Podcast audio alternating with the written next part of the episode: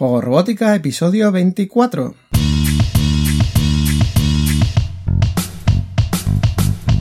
Bienvenidos a Juego Robótica, el podcast en el que hablamos de robótica educativa, iniciación a la programación, aplicaciones para docentes, entornos de programación para niños y en general todo lo que tiene que ver con despertar la curiosidad de los más jóvenes por la programación y la tecnología para que se conviertan en creadores y no en meros consumidores. Como ya sabes, este podcast es un reflejo sonoro de los contenidos y cursos que puedes encontrar en juegorobótica.es. Y recuerda que si quieres aprender a programar a través de la robótica o quieres formarte para enseñar a programar, puedes darle un vistazo a la plataforma de cursos en juegorobótica.es barra cursos y acceder a la formación online más completa con robótica educativa por 10 euros al mes, aprendiendo desde la base y a tu ritmo. La placa Microbit es la herramienta para enseñar a programar que más rápidamente se está extendiendo junto con los robots de Mayblock. Dentro del catálogo de placas que podemos utilizar para la iniciación a la programación utilizando la computación física, Microbit debería de estar hoy en día entre nuestras primeras elecciones. Tal y como expliqué en algún episodio del podcast sobre cómo elegir una placa o un kit de robótica, una de las cualidades más importantes en la que nos tenemos que fijar es el número de recursos compartidos sobre esa herramienta concreta. El bajísimo precio que tiene Microbit unido a sus características está haciendo que se extienda rápidamente a nivel mundial y de esta manera hay más personas generando recursos y material que nos puede ayudar a utilizar esta placa. Para hacernos una idea, pensemos que aunque se presentó a finales de 2015, no se sirvieron placas hasta 2016, empezando por los colegios de Reino Unido que fueron inundados con un millón de placas ese año, y que las previsiones generales eran de producir 100 millones de unidades en los primeros años. Por decirlo así, es una estandarización forzada debido a que la placa está subvencionada e incluso para venta a particulares tiene un precio muy bajo. No sabemos si el apoyo económico que está teniendo el proyecto continuará eternamente, pero mientras siga así te recomiendo que te hagas con alguna de estas placas. The Microbit is a pocket-sized computer that lets you get creative with digital technology. You can code, customize, and control your microbit from anywhere. Light up the LED display to create something simple in minutes, or even communicate between microbits. Or get really creative with Microbit's more advanced features, like its buttons, motion detector, compass, and sensors. You could create a guitar that changes the volume the more you shake it. Or a flick football game that powers a microbit scoreboard. Según la propia BBC británica, impulsora del proyecto, la placa Microbit es su mayor iniciativa educativa en 30 años, que nace con la ambición de inspirar la creatividad digital y desarrollar una nueva generación de pioneros tecnológicos. La BBC cuenta entre sus principales socios para el desarrollo y comercialización de la placa de Microbit con Microsoft, Samsung, Farnell o Cisco, además de otros gigantes tecnológicos y varias universidades. La placa Microbit se planteó en un principio para complementar en el sistema educativo británico a la placa Raspberry Pi.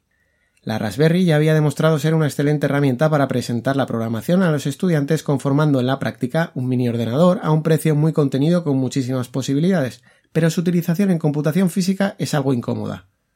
Recuerda que cuando hablamos de computación física nos estamos refiriendo a la programación enfocada a trabajar con el medio físico, no únicamente encerrada en un ordenador y algún periférico como pueda ser una pantalla. En la computación física nos servimos de sensores para tener una lectura de lo que ocurre en la realidad que nos rodea, por ejemplo, saber la cantidad de luz que hay, humedad, volumen de los sonidos o sencillamente pulsadores o detectores de presencia. A través de un programa realizamos un análisis de esas lecturas para tomar acción en el medio a través de actuadores como pueden ser motores, luces, sonidos, etc. Pues como te decía, aunque con la Raspberry podemos trabajar la computación física, se buscó una alternativa mucho más intuitiva y fácil de conectar y que además dispusiera ya de varios sensores y actuadores incorporados de manera que en las primeras fases de aprendizaje no necesiten ningún accesorio. Las características principales que podemos encontrar en la diminuta placa microbit de 5x4 centímetros son las siguientes. Un microcontrolador de 32 bits a 16 MHz que incluye comunicación Bluetooth. Otro microcontrolador a 48 MHz para la comunicación por USB 2.0. El propio conector micro USB también se puede utilizar para alimentar la placa a través de un regulador que baja la tensión de 5 voltios al nominal utilizado en microbit de 3,3 voltios. También tenemos un sensor acelerómetro de tres ejes, tenemos un sensor magnetómetro de tres ejes que puede ser utilizado como brújula o como detector de metales, Tenemos un display de 25 LEDs dispuestos en una matriz de 5x5 LEDs. Tenemos dos pulsadores para poder ser utilizados libremente y un pulsador de reset. Y luego tenemos tres entradas o salidas que permiten la conexión con conector de banana de 4 milímetros o con terminales de cocodrilo.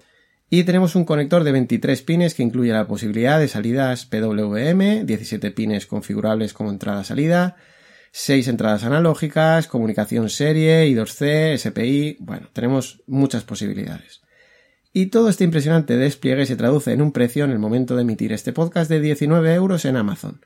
Seguramente nadie ofrezca más por menos, pero piensa que la placa tiene grandes apoyos económicos y no podemos saber si eternamente será económica. Aunque la microbit está preparada para que se le pueda conectar multitud de sensores y actuadores, se puede empezar a programar aprovechando sus componentes internos para posteriormente ir ampliando posibilidades a través de componentes externos. Para programar la placa microbit, actualmente tenemos a nuestra disposición MakeCode, que nos va a permitir programar tanto a través de bloques tipo Scratch como en JavaScript. Jacqueline Russell PM Microsoft MakeCode team. MakeCode is an online open source software uh, designed really to provide a hands-on computing education experience for middle school aged kids. And we support several different hardware components. So we support the microbit, Pero bueno, para programar con bloques tipo Scratch, nada mejor que el propio Scratch, que es compatible con Microbit en su versión 3.0, que actualmente está en fase beta, pero que promete ser plenamente funcional en agosto. De hecho, y aunque pueda sonar paradójico, con MBlock 5, basado en Scratch 3.0, que aún no ha salido la versión oficial, ya se puede programar microbit con bloques Scratch. Otra gran alternativa para aprovechar la placa para practicar con código es Python, y es que mediante el editor de MicroPython podremos programar microbit con este lenguaje que ya es el cuarto más utilizado a nivel mundial según el índice TIOB de lenguajes de programación. Otros editores interesantes que permiten programar microbit son EduBlocks o el recentísimo y de hecho aún en fase pre-alfa Microblocks. Microblocks es un editor de por bloques enfocado a la programación de microcontroladores fruto del trabajo conjunto de tres grandes referentes. Bernard Romagosa, desarrollador de Snap for Arduino, John Maloney, desarrollador principal de Scratch, y Jess Monick, creador y desarrollador de Snap. Efectivamente estamos nombrando microcontroladores, Snap for Arduino, y es que a nadie se le escapa que Microbit está siendo la gran alternativa a Arduino. En un concepto amplio estamos hablando de la misma cosa. Ambas son placas que facilitan la programación de un microcontrolador que tienen accesibles sus entradas y salidas, así como las comunicaciones. Además, incorporan estabilizadores de tensión para facilitar su alimentación. Para los que conozcáis la placa Arduino 1 es fácil de entender las ventajas mínimas que aporta Microbit pero que realmente son muy prácticas. Ciertas entradas y salidas directamente accesibles con conector de banana o cocodrilo, comunicación Bluetooth y sensores, pulsadores y matriz de LED incorporados en la propia placa. Quizá la comunicación Bluetooth no sea una gran diferencia y de hecho algunas placas de Arduino incorporan comunicación Wi-Fi, pero si nos centramos en la veterana Arduino 1, por ser la más extendida en educación, necesitaríamos un módulo externo para habilitar cualquier comunicación inalámbrica. Con un shield o escudo externo también podríamos convertir la placa Arduino 1 en algo más parecido a microbit, por ejemplo con el escudo de prácticas Echidna Shield que permite la conexión adaptada con banana y cocodrilo e incorpora pulsadores, joystick y ciertos sensores. Con Microbit tenemos un primer conjunto de placas, sensores, pulsadores y display de LEDs muy práctico y económico mientras se mantengan los apoyos y subvenciones. Aprovechando el carácter abierto de Arduino, se han creado placas tipo Arduino que incorporan sensores y actuadores, así como conexión adaptada de entradas y salidas, como pueden ser las placas de Mayblock, que están reconocidas por la propia Arduino como Arduino Adhere, pero que pese a estar siendo muy utilizadas a nivel global, se identifican con un kit de robot concreto y no se toman como algo tan genérico como una placa de Arduino 1 o una microbit, aunque en el fondo sí lo son. Evidentemente Microbit ha tomado nota de Arduino en educación para intentar mejorar ciertos aspectos, lo cual ha facilitado el diseño de una placa completamente práctica. Las dos opciones pueden seguir coexistiendo perfectamente y el uso de Arduino en educación es prácticamente imparable dada su extensa comunidad y la generación de recursos y referencias en los casi 15 años que está funcionando. Por cierto, para quienes busquen abrir debates entre recursos libres y cerrados, deben saber que el proyecto Microbit es abierto, también el hardware, igual que lo es Arduino. El problema que va a tener quien quiera producir, por ejemplo, el hardware de Microbit es que no le va a sacar tanta rentabilidad al fabricarlo, principalmente porque la placa original, no me canso de decirlo, está apoyada económicamente por diversas fuentes, además de apoyarse en la economía de escala fabricando millones de unidades, por lo que ya de por sí es bastante económica. Una virtud de Microbit es que vamos a poder acercar la computación física a edades infantiles. Por un lado, podemos empezar a hacer sencillas prácticas de programación sin necesidad de ningún accesorio con resultados muy vistosos para los niños a través de la matriz de LED.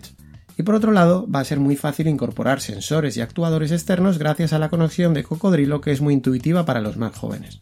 Si unimos el hardware a la programación por bloques, tenemos un conjunto perfecto para iniciarse en la programación y la computación física. Además, gracias a la fuerte expansión de la placa, muchos fabricantes han lanzado a la producción de accesorios para utilizar con microbit, aunque realmente también podemos utilizar componentes electrónicos básicos de igual manera que hacemos con Arduino. Dentro de todo el conjunto de accesorios incluso podemos acoplar microbit a una estructura de robot móvil que ya tengamos como pueda ser en bot de MakeBlock, o incluso hay estructuras de micro robots móviles para utilizar directamente con Os recuerdo que sigue activa la encuesta lanzada por Juego Robótica para saber vuestros intereses respecto a los recursos y ejemplos de programación para la temporada que viene, y parece que está creciendo el interés en Microbit como era de esperar. Deja tus comentarios si te interesa que profundice en esta interesante placa y sobre todo si vas a querer verla en los retos de programación propuestos o incluso en los cursos de la plataforma de Juego Robótica. Nos escuchamos en un próximo episodio analizando otra placa enfocada a la computación física, un entorno de programación, repasando algún kit de robótica educativa o cualquier otra herramienta que nos ayude en el aprendizaje de la programación y la robótica. Hasta entonces, que tengas una feliz semana, nos vemos en 7 días, adiós.